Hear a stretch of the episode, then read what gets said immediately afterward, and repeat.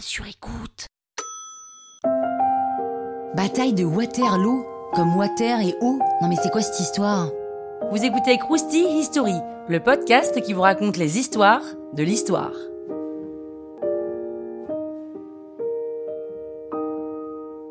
Waterloo, I was defeated, you won the war.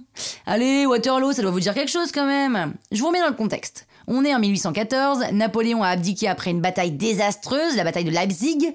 Il est exilé à l'île d'Elbe où il est pépouze, hein. mais il n'arrive pas trop à tenir en place et au bout de genre 300 jours, il rentre en France. Tout le monde voit d'un mauvais œil son retour et une coalition de 14 pays d'Europe se met en place et accuse Napoléon d'être perturbateur du repos du monde. Et ouais, il fait carrément aussi peur que ça, Napoléon. Donc, tous ces pays décident de faire la guerre à la France. De son côté, Napoléon, lui, il lève une nouvelle armée, mais seul un petit nombre des généraux lui seront fidèles. La Belgique semble être l'endroit le plus chaud pour se battre parce que c'est l'endroit qui fera jonction avec toutes les armées.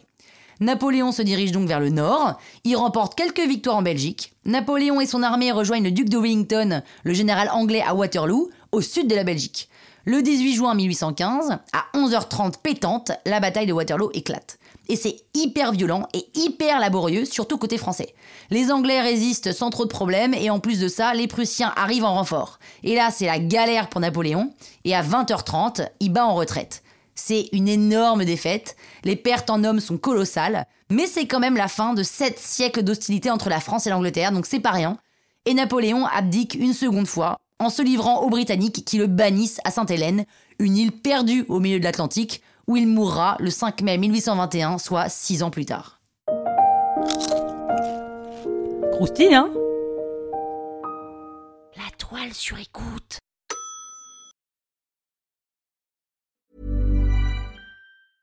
Even when we're on a budget, we still deserve nice things. Quince is a place to scoop up stunning high-end goods for 50 to 80% less than similar brands.